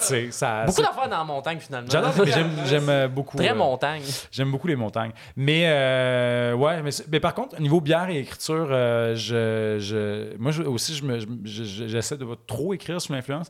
Mais une bière ou deux, là, quand je suis à la fin de mon- ma journée d'écriture, ça aide en Ça peut être le fun, ouais, ouais, Ça 100%, lousse en là. maudit. Ouais. Euh, je le vois des fois, là, si je, je, je me relis le lendemain, je peux comme voir quand la troisième bière en bas. À Exact. partir de là, il n'y a plus grand-chose. Et des fois aussi, moi, ce que j'aime faire, je l'ai. Je, je- écrire batté, j'ai de la misère, mais me relire batté, j'aime vraiment Ça, ça. ça aide? Ah Ça ouais? m'aide beaucoup. J'adore ça, ça. ça aide à quoi? euh, Parce que je. Euh, c'est vraiment weird, mais quand je. quand- on dirait que j'ai comme une plus grande acuité émotionnelle quand je, quand je fume du pot. Je sens les affaires un peu plus. C'est pareil comme quand la musique. Tu sais, la musique, Oui. que ça rentre tellement fort dans, quand, quand t'es batté. On dirait que quand je relis ce que j'ai écrit, j'ai le même feeling. Puis tu sais, je me rappelle qu'il y a un moment où je travaillais sur Aux Démolitions, puis je, je me rappelle que j'étais batté, puis je, pense que c'était genre la scène de rupture. C'était une grosse, grosse scène émotive intense, puis je me rappelle que je, je la lisais, j'étais comme « Oh mon Dieu, je le sens tellement. Oh mon Dieu, oh mon Dieu, pauvre petit gars, il a tellement mal. » Puis euh, là, après ça, comme le lendemain, je me suis réveillé, j'étais comme hey, « J'étais vraiment lourd avec moi-même. » Mais Dieu merci, il y a comme personne qui était là Tu pour fait- comme m'entendre. C'est ça, tu, tu te faisais pleurer toi-même Ouais, avec ouais, ta moi, propre scène que devant t'as mon ordi, tu sais. Quand Ah, tu y wow. penses, tu fais c'est un petit, ça- ça- ça- tu t'aimes, tu t'aimes Jean-Philippe, c'est beaucoup de, c'est beaucoup de toi. T'aimes ton œuvre? Ben oui, regarde. Non, mais à un moment donné, il faut parce que Ben je peux ouais. pas. Hey, c'est pas. Tu sais, mettons, je suis très autocritique de ce que je fais, Mhm. mais c'est pas vrai que quand j'envoie de quoi à mon éditeur, je suis pas sûr si c'est bon. Non, si suis pas sûr si c'est bon, je lui envoie pas. Exact. Il n'y a Ah pas ouais. d'affaire de. Genre, le, le- le doute, il me sert quand je suis en train de, de travailler sur mon truc. Mais à un moment donné, faut que je sois. Tu sais, genre, ça prend des. Je peux pas. Je vais. on- la vie est trop courte pour que je, je, je, je cours le risque de présenter au monde une affaire dont je suis pas fier. Exact. C'est épouvantable. Ouais. Surtout qu'en plus, comme en littérature, j'ai le luxe de. Euh, ben, de rien envoyer si c'est pas prêt. Ouais. Tu sais, j'ai comme pas. euh, c'est pas comme ça. En, en théâtre, des ça m'est arrivé des fois en théâtre de faire comme. Yeah, je sais Ouais, pas si ça va être bon. La date mais de remise. T'as pas, t'as pas le choix, Chris. C'est ça, là, tu sais. C'est là, là. C'est là, là. Mais, mais, tu mais sais. ça, c'est quoi que, que je trouve intéressant? Y a-tu. euh, parce qu'on s'entend en tant qu'auteur, contrairement, mettons, aux humoristes ou, tu sais, mettons, les musiciens, tout ça, toi, quand tu remets le projet, là, c'est la version finale. tu sais. Tu peux plus faire genre. Ah, euh, deux semaines après que le livre soit sorti. Ah, tu sais quoi, finalement, cette phrase-là, j'aurais écrit de même. Ah oui, après la publication, oui. Ouais. Mais Ben, c'est dire. dans chaque librairie, j'y vais, je change. Euh, C'est-tu de quoi d'angoissant de se dire comme, hey, là, faut vraiment qu'elle soit béton parce que y a pas de retravail qui peut être fait après? Non, parce que euh, la période de retravail est quand même vraiment longue avant d'arriver au livre fini. tu sais. Puis moi, c'est ce que j'aime le plus réécrire. Arriver, le plus important pour moi, c'est d'arriver avec un premier squelette, une première euh, structure. Parce qu'une fois que j'ai ça, c'est tellement facile Ouais. de changer les affaires, puis de voir aussi les failles, de voir les défauts. C'est tellement. Parce qu'on dirait que d'un coup, une fois que, que le premier squelette existe, euh, c'est comme si c'est quelqu'un d'autre qui l'avait écrit. Fait que je peux vraiment être impitoyable. Je peux faire, eh, bah, eh, c'est pas bon ça. Eh, wow, pourquoi il a fait ça temps? Dégueulasse! Fait que je retravaille ça comme si j'étais un éditeur qui, qui édite le, le texte de quelqu'un d'autre. Fait que ça rend ça vraiment plus facile pour moi. Euh, Puis, tu sais, je sais pas, j'ai assez mis de travail dedans que je dirais dans la première année, euh, année et demie après la sortie d'un livre. euh, c'est sûr que je, je vois pas ce que j'aurais pu faire de mieux.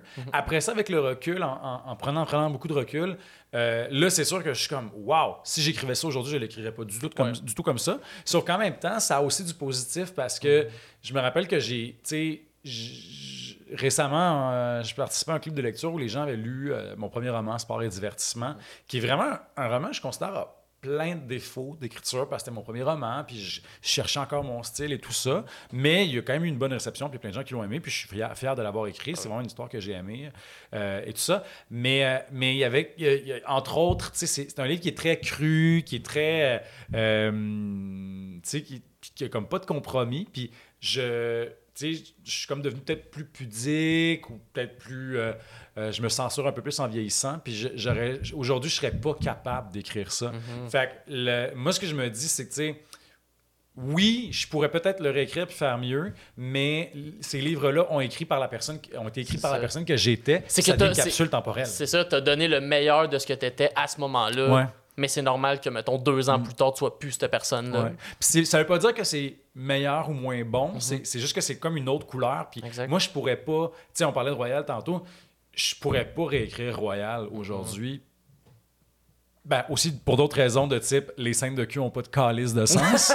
Euh, mais tu sais, juste que mettons cette, euh, cette disons, euh, acuité émotionnelle-là que j'avais quand je l'ai écrit. Tu sais, aujourd'hui, euh, je pense que je suis peut-être plus équilibré mentalement, ce qui fait que je serais, je ressentirais pas le besoin d'aller aussi intensément dans quelque chose de dark comme je l'ai fait avec Royal.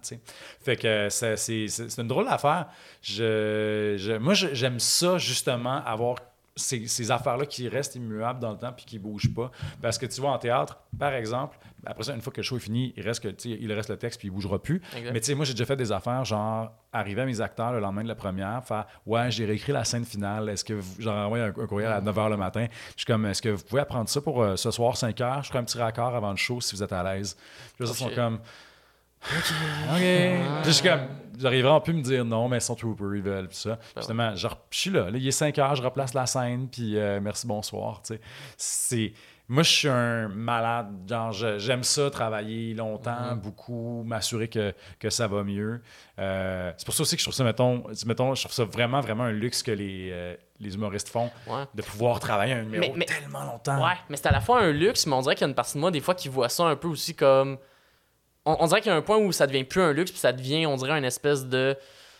C'est, ouais, c'est quand je vais avoir un produit fini. Moi, on dirait que c'est quelque chose qui. euh, qui m'a souvent angoissé en humour, l'espèce de côté de ça peut tout le temps être meilleur, fait que tu veux tout le temps trouver la joke que tu peux changer. Puis, à un moment, il a comme fallu que je réalise, ouais, mais tu sais quoi, peut-être qu'en ce moment, ce texte-là, c'est ça la meilleure version. Ouais, ça, c'est un truc ré- récurrent, ça, chez les humoristes? Est-ce qu'il y a des gens que, un moment donné, il faut qu'ils se le fassent dire de là, tu sais, arrête d'essayer de rendre ton affaire meilleure, Ben, fais des, des nouvelles affaires. Ben, en fait, j'ai l'impression que souvent, c'est le deadline, en fait. Ah ouais, j'ai l'impression que souvent, ça va être le. S'il y a une captation. S'il y a une captation, s'il y a un show, ou juste si t'as fait, mettons, euh, ah ben là, je présente mon 60 minutes, ben là, hey, gars, tu sais, il y, a- il y a des numéros peut-être là-dedans qui ont été super rodés, il y a peut-être aussi des numéros là-dedans qui c'était comme, ben là, gars, il fallait que je le mette dans le 60, ça va être ça la version qu'on va, qu'on va crisser dedans. Mais on dirait que, puis là, je parle de mon expérience, là, peut-être que d'autres humoristes auraient une vision extrêmement différente de la chose, mais des fois, j'ai l'impression qu'il y a beaucoup de numéros qui terminent par un, ben là, faut le présenter. Là, faut qu'on fasse de quoi. Puis au pire, on réécrira pour la prochaine représentation. Mais ce qui fait que justement, contrairement, mettons, le théâtre, l'écriture, le- le- les livres, on a comme moins cette finalité-là de comme Ah, c'est ça l'œuvre. Mais en même temps, c'est malade parce que ça en fait un objet qui est Exact. en mouvement constant. Ouais. Ça, c'est, c'est vraiment euh, c'est ce que j'aime. Mais tu sais, en même temps, moi, c'est ce que j'aime de la musique, c'est quand tu vas voir un show live, ils peuvent réinterpréter une chanson. Ouais. Exact. Mais quand, en même temps, la littérature, tu peux pas. Ouais. Moi, c'est plus ça qui me. En fait, c'est ça. Ouais, c'est- c'est nice parce que la musique a les deux. On dirait que la musique a les deux. La musique a. Il y a l'album qui peut être final, mais le show live qui peut tout le temps être en évolution. Ouais. Mais c'est pour, ça, c'est, pour ça que j'aime le théâtre parce que tu peux ressortir des fois un texte puis le remonter 20 ans après, puis Mhm. ça va dire autre chose, ça va être présenté différemment, la langue va être différente, visuellement ça va être différent, ça va être deux acteurs qui vont le jouer différemment. Fait que ça, c'est. tu sais, euh, Ça, ça, c'est pour ça que j'aime autant faire du théâtre, puis que je continue d'en faire, même si des fois j'ai trop de chapeaux. Le chapeau. Cet homme est trop occupé. Ouais, des fois. Mais écoute, Ben, je c'est fais ce que correct. je peux. C'est correct. Ouais. Ben justement, vu qu'on parle de théâtre, euh, t'as joué justement au TNM dans deux, repré- dans deux euh, grosses productions Ouais. particulièrement. Cyrano ainsi que l'école des femmes. Ouais. Yes, je les ai, je les ai eus, esti. Bien fait de mes recherches. Ouais, c'est recherche.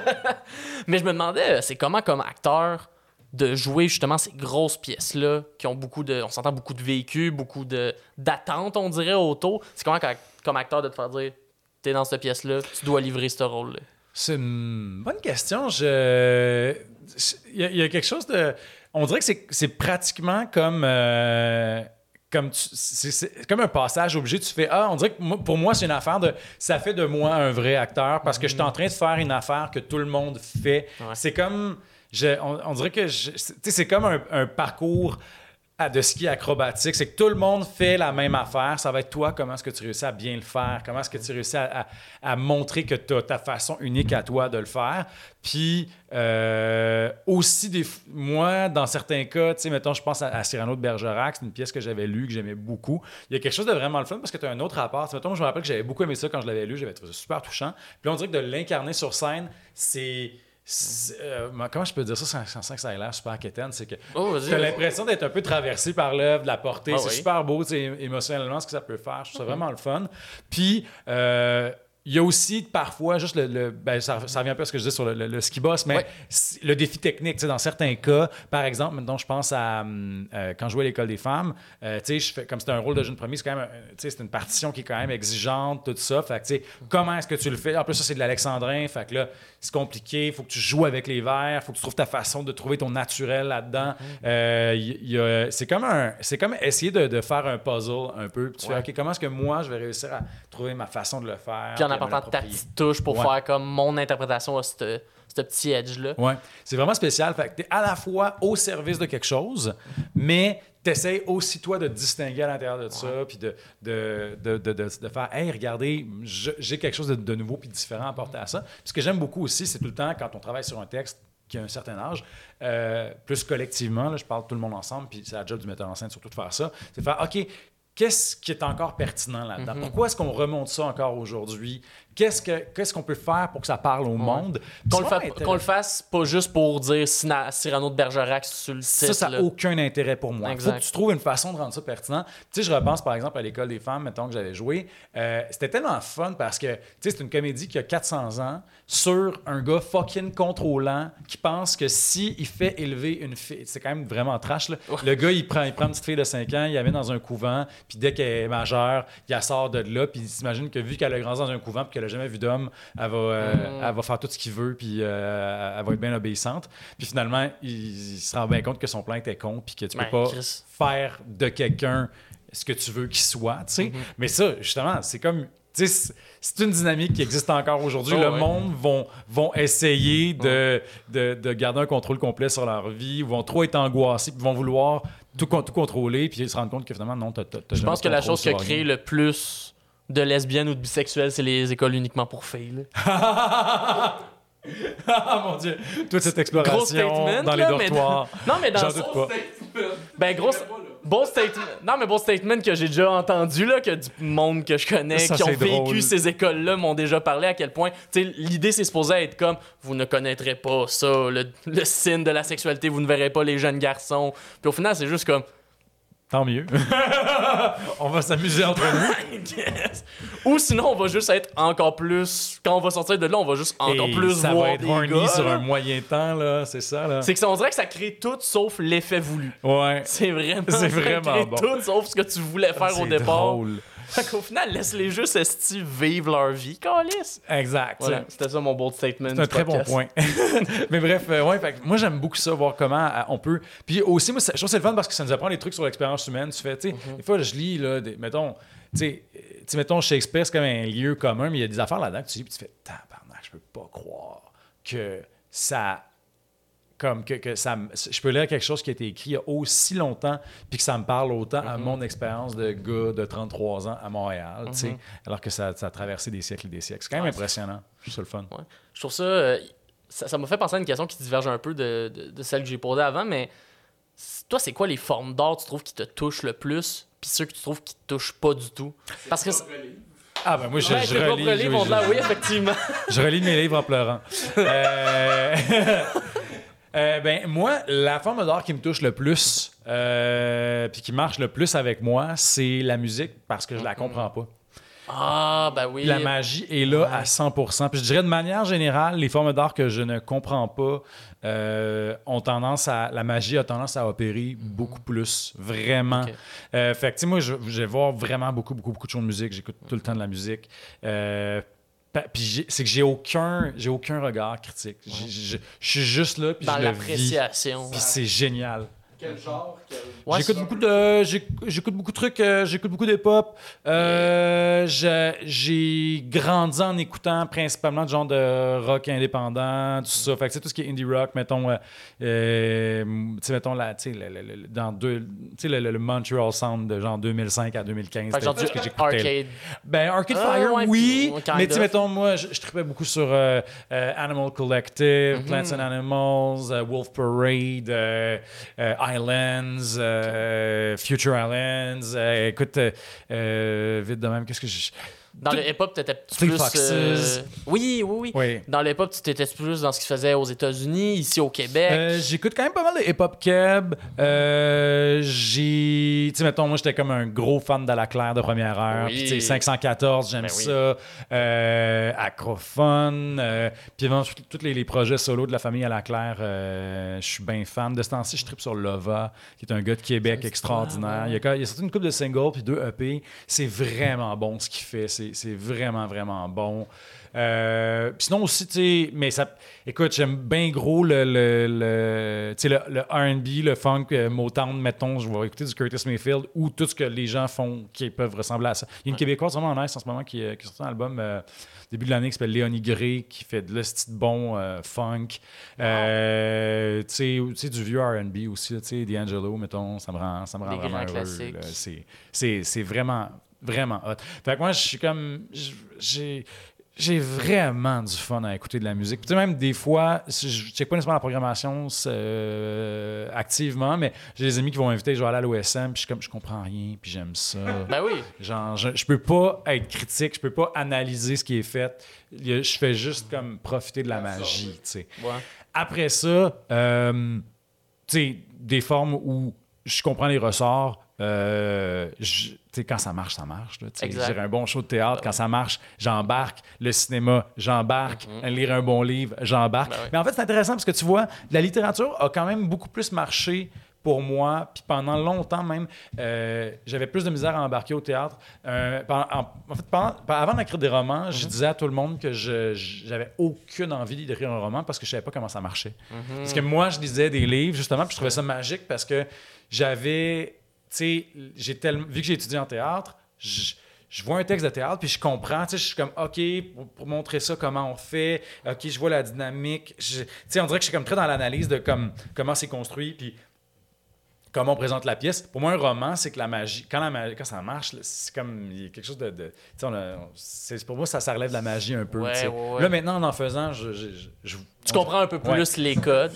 Ouais. Après ça. ça, tu sais, chaque auteur a sa, sa façon de travailler, fait que c'est toujours unique, tu sais. Ouais. Mais, euh, mais ouais, définitivement, ce qui, moi, je pense que la, la- la musique reste vraiment au top. Mhm. La danse m'impressionne quand même pas mal aussi. Je vais pas en avoir tant que ça, mais comme la, la danse, c'est vraiment impressionnant parce que justement, encore là, c'est je saurais pas comment faire. Ben non, vraiment. Je trouve ça super beau quand c'est bien fait, quand c'est quand c'est impressionnant. Tu sais, je suis comme moi ça, ça, ça relève. Moi je dis toujours, je, je- je parle de magie noire. Quand c'est une forme d'art que je ne comprends pas, C'est de la magie. C'est de la magie noire. Tu sais. Fait que ça, puis euh, moi je, je, je je dirais pas que c'est euh, euh, magique et incroyable à chaque fois, mais euh, je milite beaucoup aussi pour qu'on qu'on considère les jeux vidéo dans Oui. la masse de Hey, 100%. Là. la, la culture at large et dans certains cas qu'on puisse considérer ça comme de l'art. Je dis pas que tu sais euh, Angry Birds c'est une œuvre d'art. Non, mais, mais, mais euh, comme, mais comme je veux dire, il y a de la musique qui est très populaire. ouais, puis qui est pas nécessairement du grand art, mais, qui peut l'être aussi. Mais, qui- moi,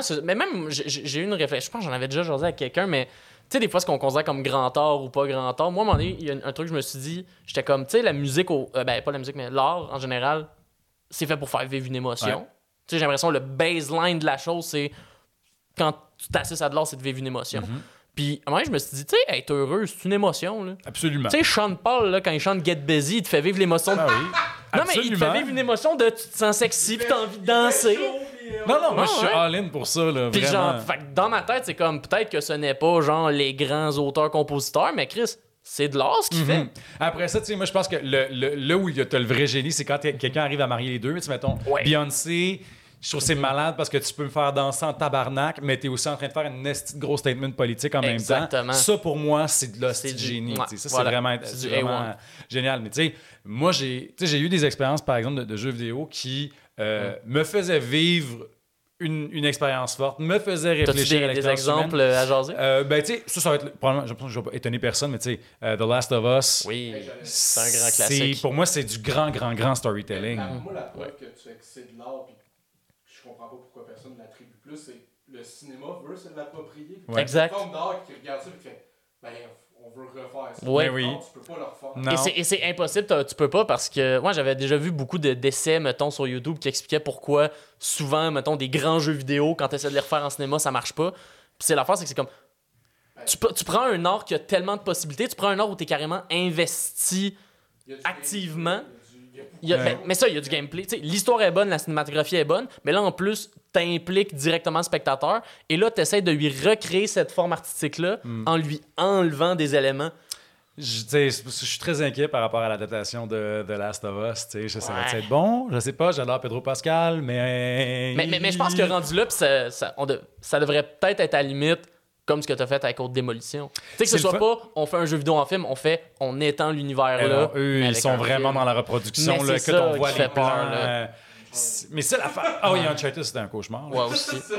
Mais les. les, les- Tom les- Holland peut pas tout sauver. Ouais, c'est ça. Mais l'affaire aussi, c'est que des fois, les, euh, tu sais, le fandom aussi peut être tellement toxique. Puis des Mhm. fois, quand tu, tu, tu- tu fais la- le moindre écart ou tu essaies de réinventer la moindre chose, c'est comme si les gens refusent. tu sais. Fait que ça, c'est. Ce qui est euh, tellement ridicule, ce qui est ridicule. ouais. Mais le pire, ça- moi en ce moment, je suis sur un gros trip de, de Witcher 3. Ah oui, ben ça, c'est extraordinaire. Mais Witcher je pense que c'est l'affaire, puis justement, ça, ça va un peu avec les adaptations. Je pense que ce que j'adore de la série de Witcher, c'est que t'as la série de livres qui raconte quelque chose, t'as les jeux vidéo qui racontent quelque chose, et t'as la série Netflix qui raconte quelque C'est chose. une autre histoire, j'ai pas écouté assez. Ben, je pense que la, Netflix, euh, la série Netflix va plus s'adapter des livres. Ok. Ce qui, selon moi, là, déjà fait plus de sens parce que ben, t'ajoutes des éléments visuels à de quoi qui avant était juste écrit. Mais mettons, les jeux vidéo Witcher, ça, c'est des affaires qui ont zéro rapport au livre. C'est des continuations de l'univers Witcher. Puis ça, je trouve ça encore plus intéressant parce qu'on dirait que ça fait juste genre, hey, si j'ai aimé les jeux vidéo, je peux aller lire les livres, en apprendre encore plus, pas juste me faire raconter la même histoire. Ah, c'est cool. Puis si après, sur ces histoires-là, j'ai envie de me mettre des images, puis de me mettre euh, une belle réalisation, ben j'ai la série Netflix qui est incroyable. Ah, c'est hot, ça. Euh, un, un autre euh, jeu aussi qui m'a vraiment fait triper, est un jeu indépendant, pas euh, gros, gros, gros succès, qui s'appelle The Outer Wilds. Oui, c'est ouais, ouais. tellement hot. Je parlais de mon obsession avec euh, le, le soleil qui explose puis euh, les coquerelles qui reviennent dans beaucoup de mes pièces et livres. Euh, ça, ça touche à ça aussi. C'est vraiment bon. C'est un jeu pas très, très high budget, euh, mais qui est assez bien développé pour que ce soit vraiment, vraiment le fun. C'est vraiment particulier. C'est un jeu d'exploration spatiale où on joue un personnage qui T'as comme un genre de vaisseau spatial très brinque-ballant, puis tu peux poser à différents endroits dans le, dans le, dans le système solaire, puis il faut que tu cherches des traces d'une civilisation ancienne pour comprendre ce qui est en train d'arriver dans ton système solaire, parce qu'en fait, tu réalises que tu commences la- le jeu et peu importe ce que tu fais, après 21 minutes, le soleil explose, puis Oh détruit tout, et tu reviens au début, puis tu réalises que tu es dans un, dans un time loop. Et là, Ah, fait que le- but du jeu, c'est pas nécessaire, c'est juste, c'est pas de, de faire quelque chose. Oui, il faut que ça fasse quelque chose de particulier, mais c'est, tu peux, t'as pas, t'as aucun effet possible sur le monde. Tout ce que tu peux, c'est euh, amasser les indices. Puis tu as Mhm. une séquence d'événements. Le but du jeu, ultimement, pour gagner, il faut que tu fasses la bonne séquence d'événements à l'intérieur du 21 minutes euh, Ok. que tu peux découvrir uniquement en ayant euh, Réessayé. euh, cherché, trouvé, tout ça. ça. Parce que si tu veux, tu peux vraiment checker un walkthrough et réussir le jeu en 21 minutes la première fois. Sauf que là, c'est le plaisir du- de la découverte. Puis ce qui est vraiment intéressant, c'est que, euh, tu sais, derrière des mécaniques de jeu très simples puis un style visuel relativement simple, tu as des réels. Tu sais, ça soulève des réelles questions sur. euh, Mettons, euh, quelle est notre place dans l'univers? Nous sommes petits, nous sommes petits. euh, euh, quel est le sens de la vie? Fait que, euh, ouais, c'est quand même fou. Moi, j'ai vraiment pas eu mon deux minutes quand, quand je me suis rendu compte que ce jeu-là pouvait me faire vivre des affaires aussi Ah oui. intenses. C'est vraiment, vraiment cool. Ouais. Mais c'est ça, moi je pense que c'est d'où d'où venait ma question là, de. Tu sais, j'ai remarqué, moi, il y a des formes d'art. Ben, tu l'as nommé la musique, le cinéma, que je- quand je vois du bon, ça va me faire vivre des émotions. Puis pour vrai qu'il y en a d'autres, comme, mettons, la peinture, que il y a du monde qui sont capables de vivre des émotions en regardant une peinture. Je sais pas pourquoi je suis pas capable. Et je me demande vraiment pourquoi. C'est-tu moi qui, qui est pas. euh. T'as peut-être pas trouvé la bonne peinture. Peut-être Ouais, aussi, c'est vrai. ouais. Parce que, mettons, moi, j'ai étudié en muséologie, puis tu sais, Mhm. c'était la préservation des œuvres. ouais, ouais. Tu me rentrais au musée d'art, musée des Beaux-Arts. Musée des Beaux-Arts, à Je ma vie, j'aimais ça. Tu sais, s'asseoir devant une peinture puis contempler pendant des demi-heures. Je l'ai fait, mais tu rentres dans le musée d'art contemporain, puis j'ai envie de tout brûler. Hey, moi, c'est, hey, moi, là, c'est tellement l'inverse. Ah, moi, je, je comprenais rien. Là, moi, une toilette en cire, j'étais genre. je- Ben, ça, non, je effe- ça feu, Oh, je- non, non, effectivement. là. Effectivement, oui. Je veux dire, c'est pas tout dans l'art contemporain qui est bon, là. Il y a- il y a une recherche que j'étais pas capable d'aller faire dans l'art contemporain, que Mhm. dans ce qui est plus traditionnel, je me retrouvais. Ouais, ouais, Hmm. c'est vrai. Fait que c'est, tout est. Ouais, ouais, c'est, ben, c'est ça l'affaire, c'est je me dis, c'est clairement pas genre, il y en a un qui a raison, il y en a un qui a ça, tort, c'est juste, il y a des formes d'art, on dirait, qui résonnent plus, puis genre, moi, des affaires comme. En fait, c'est bizarre, la peinture résonne pas avec moi, mais la sculpture résonne. Ah, Je c'est sais pas pourquoi. Ah, ça. ça. Je sais pas pourquoi. La sculpture, ça, je suis comme, je vois une belle sculpture de la Grèce antique, puis je suis comme, yo, c'est fucking cool. c'est une question de 3D. pour toi. Effectivement. je joue juste à des jeux en 3D. Moi, là, Mario, là, il peut aller crever, Il y en ce a- oui. style-là. Non, 2D, ça marchera pas. Hey, on est rendu à combien de temps? euh? Une heure et quart. Une heure et quart, ok. Ben écoute, je sais pas si toi. euh, Si tu. T'es-tu Ben, j'ai rien appris. T'es-tu busy? Écoute, on peut finir ça à 10h à soir si tu veux. Là. Ben, là, si ben, t'as non, encore mais- du tape, euh, il me restera peut-être plus de salive, là, mais. Un tournoi Magic. Non, c'est ça. Gros projet. On est, on est. Mais pour de vrai, Jean-Philippe Barguerrand, merci beaucoup Hey, d'avoir accepté euh, l'invitation. Ça fait vraiment plaisir. C'était vraiment le fun, pour vrai. Vraiment On a cool. couvert ce terrain quand même. Oui, pour de vrai, je suis très content. On a pu jaser de bien des affaires. Si euh, le monde veut suivre tes projets, veulent euh, savoir les prochaines affaires qui sortent pour toi, où est-ce qu'on peut trouver ça? Sur Instagram, j'ai tendance à faire beaucoup d'autopromotion. Fait que c'est Nice. comme le, le bon spot. Euh, moi, je pense que c'est le meilleur réseau social parce que Facebook, je vais partager une fois de temps en temps des trucs, mais c'est pas. Plus personne n'est sur Facebook, c'est pas là. Tu commences à Non, c'est mourir Suivez-moi sur Instagram, puis euh, des fois, je vais aussi shitposter, ce qui est cool. Ouais. C'est cool, shitposter. J'adore C'est shitposter. le fun, le C'est shitposter. j'ai- c'est le fun parce que des fois, je check mes statistiques sur Instagram, puis je suis comme, sais, mettons, une semaine où j'ai vraiment juste partagé des très mauvais mimes ou des affaires qui n'ont pas de crise de bon sens. Puis je vois, genre, mes abonnés qui baissent, puis je suis comme, ah, well. Oh, On fuck. privilégie la qualité sur la quantité. Exactement. Mais j'aime ça parce que des fois, tu sais, je, par- je partage des trucs puis c'est très spécifique. Il y a vraiment quelques personnes qui vont m'écrire puis être comme genre, wow, C'est oh mon dieu. drôle. Puis le reste du monde est comme, qu'est-ce que de quoi?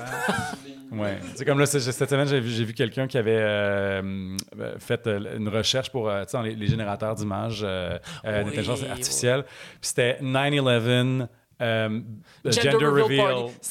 Oui, c'était vraiment bon. J'ai vu ce Ça m'a tellement rendu heureux. Fait que c'était repartagé en story, puis tu vois, ben J'ai- écoute, c'est vraiment l'effondrement des tours jumelles, mais avec des nuages roses et bleus. C'est tellement bon, là, tu sais. Moi, j'en avais fait un euh, de mon propre cru, j'étais fier, je l'avais partagé, puis ça, ça avait bien marché aussi. C'était Maurice Duplessis in drag. Oh, wow! C'était quand même spécial ce que ça donnait. Fait que c'était comme des, ça avait l'air comme d'être des photos de prostituées antiques, euh, avec un peu la face de Maurice Duplessis. C'était bizarre. Puis qui refaisait beaucoup de routes en région. C'est ça. L'électrification de la prostitution. Voilà. Eh, mais tu sais quoi? J'allais closer, mais finalement, j'ai aussi allumé sur une autre affaire, je voulais te demander. Je-. Ouais. Oui, les Alors, orphelins- moi, j'étais. Ton Moi, je suis opinion, pour. orphelins du Moi, je suis pour les orphelins du Plessis. Non, mais les petits Chris qui se gèrent. mon côté, là. Je sais ce qui va arriver, c'est qu'on va encore prendre cet extrait-là hors contexte, puis on va le diffuser à Radio X en disant que je suis une mauvaise personne. Oh.